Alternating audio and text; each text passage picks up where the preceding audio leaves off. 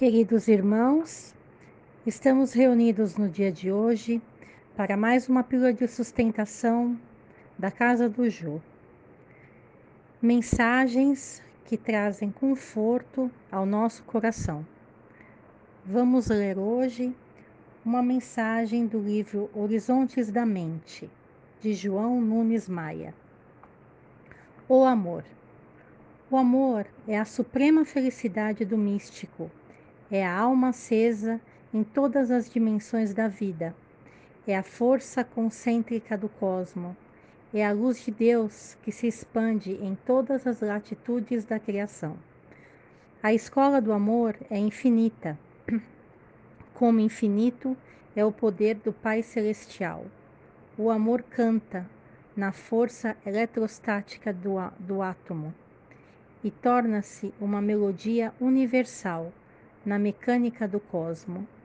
Ele é um conjunto de fios invisíveis que partem do Criador, ligando toda a criação. O amor é a vida. O amor é Deus. O amor é a caridade. O amor é a paciência, a tolerância, o perdão, a amizade, o trabalho, a fraternidade. Descendo infinitamente para o mundo, o amor se manifesta nos próprios instintos, impulso irresistível e misterioso que direciona os animais. E por lei da evolução, ele parte da simples afinidade entre pessoas e coisas e esplende como flor da mais rara beleza. Nada resiste ao amor. Se porventura estáis cansados e oprimidos, pensai no amor. Começai com alegria a pensar nele, a vivê-lo na sua mais pura radiação, que notareis logo uma diferença no vosso estado psicológico.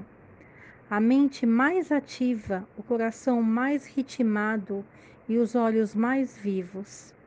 E se esse exercício for cultivado de vez em quando, a alma se habitua com as bênçãos de Deus a sentir o amor por tudo que existe, pois nada foi feito sem ele. As vibrações são constituídas de sons e as emissões dos pensamentos são reconhecidas quando provém de almas que dignificam a vida pelas portas do amor.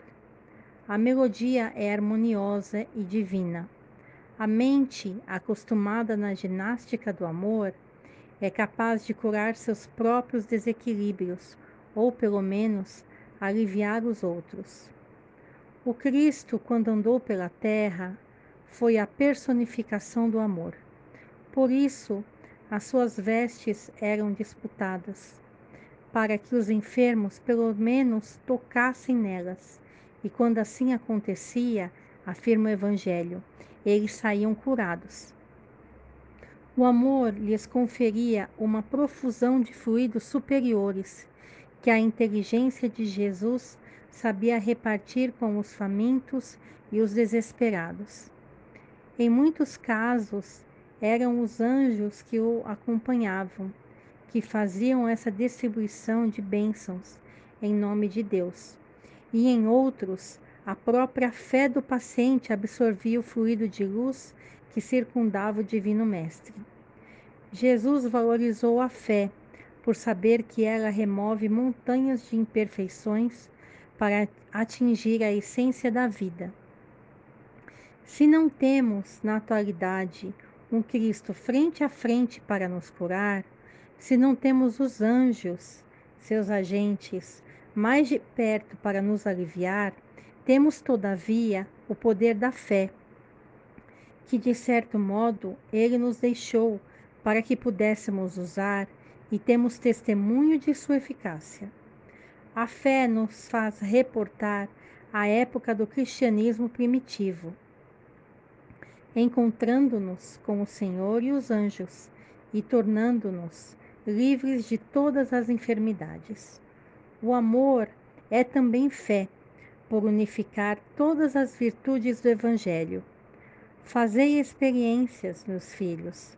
Experimentai o poder do amor e vereis. Concentrai-vos no amor, sem que deva, o devaneio da mente de vida, a meditação. Senti no coração e deixai que o rosto denuncie esse estado superior. Descei a cortina dos olhos, e uns dez minutos bastarão para que, pondo as vossas mãos em alguém que padece, restabeleça-lhe o ânimo. A, a farmacopeia universal está dentro do vosso coração, em tamanho compatível com a vossa estrutura, mas elástica até o infinito. Uma mente educada opera maravilhas, e uma mente que ama é o próprio céu na alma, onde Deus habita visivelmente com os anjos. Deus é amor. Se Deus nos criou, como nós acreditamos que Ele nos criou, então todos nós somos amor. Tudo que Ele criou é amor. O sol é amor, a terra é amor, a natureza, os animais, todos nós que habitamos a terra somos amor. Pensemos nisso. Muita paz a todos. Fiquem com Deus.